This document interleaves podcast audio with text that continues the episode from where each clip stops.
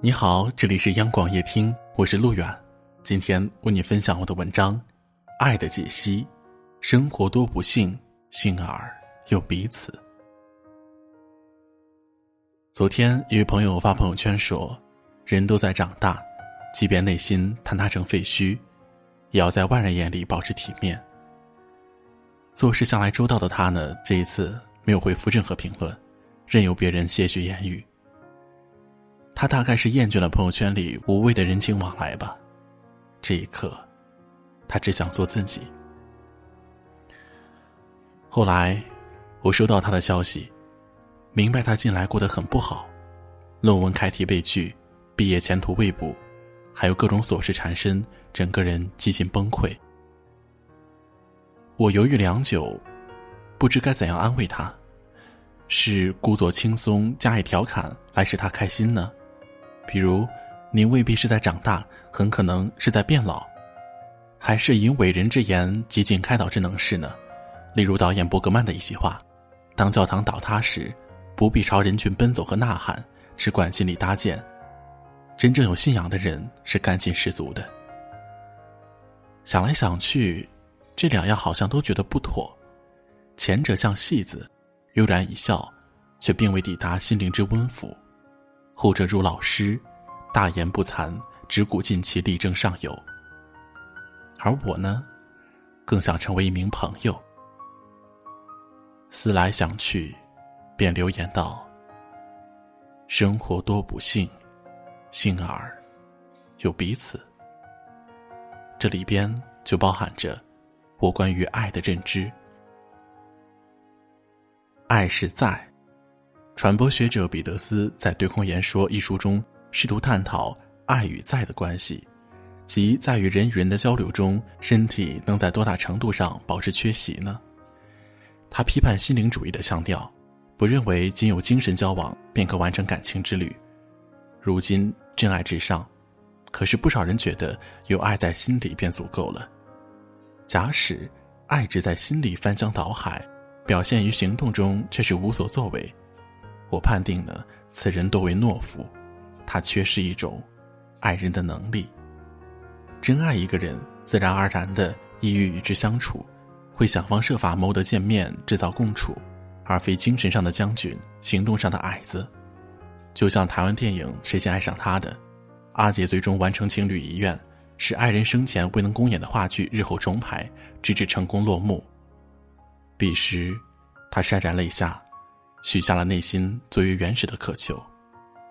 我想和他在一起。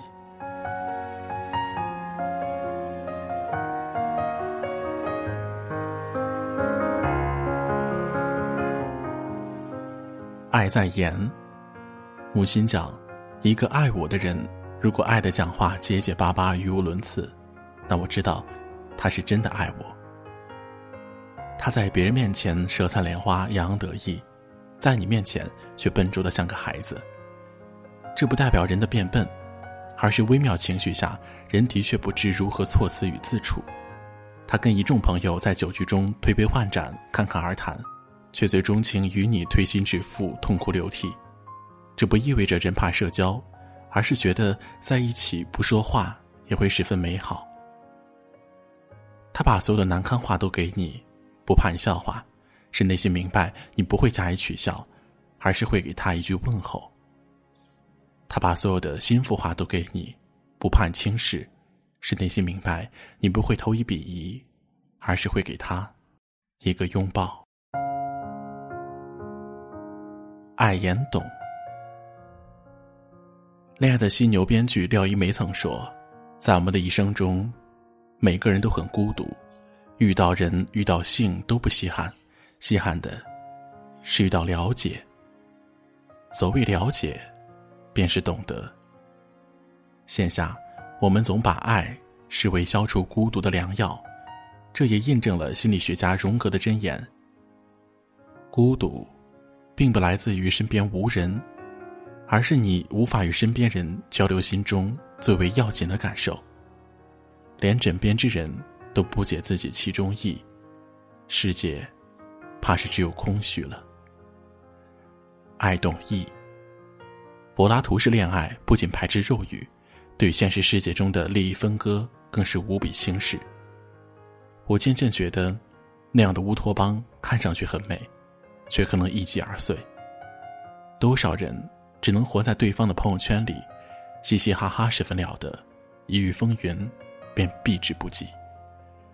真正的爱人，不是不谈柴米油盐与现实苦楚的人，而是历尽铅华仍然坚守于你的人，此乃情谊；不是处于逆境与你一起掉泪的人，而是和你对视凝噎后。能将忧伤化为力量的人，此乃会意；不是来来去去无所顾忌的人，而是眼里总有你的人，此乃心意。说到这儿，关于爱的判断，也渐渐明晰了。所谓爱人，在别人以过客姿态途经你的盛放时，他一直在；在别人的承诺不过随便说说，并未当真时，他一言为定。在别人附庸你言谈、反对你言行时，他懂你的内在语；在别人开始走进你内心时，他已然是生命中不可或缺的意中人了。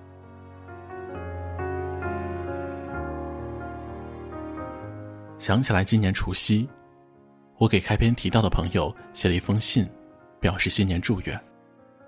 信中提到瓦尔德的一句话：“我们都生活在阴沟里。”但仍有人仰望星空。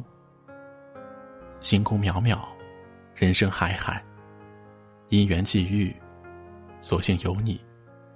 我愿和你一起，在暗渠里读诗、起舞、看星星。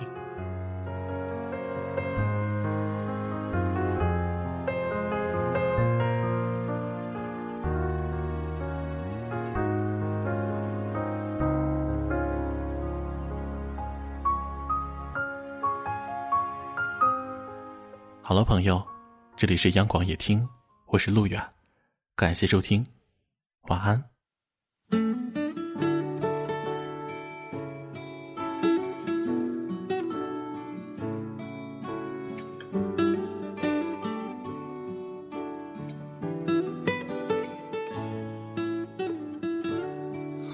之间，天昏地暗。世界可以忽然什么都没有。我想起了你，再想到自己，我为什么总在非常脆弱的时候怀念你？我明白，太放不开你的爱。太熟悉你的关怀，分不开，想你算是安慰还是悲哀？而现在，就算时针都停摆，就算生命像尘埃，分不开，我们也许反而更相信爱。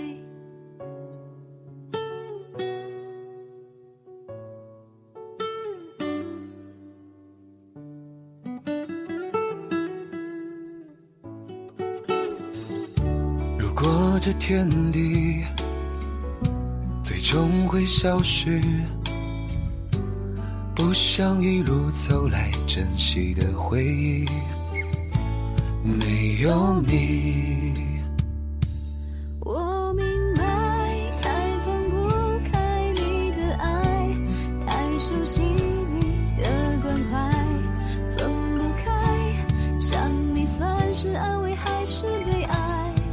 现在，就算时针都停摆，就算生命像尘埃，分不开，我们也许反而更相信爱。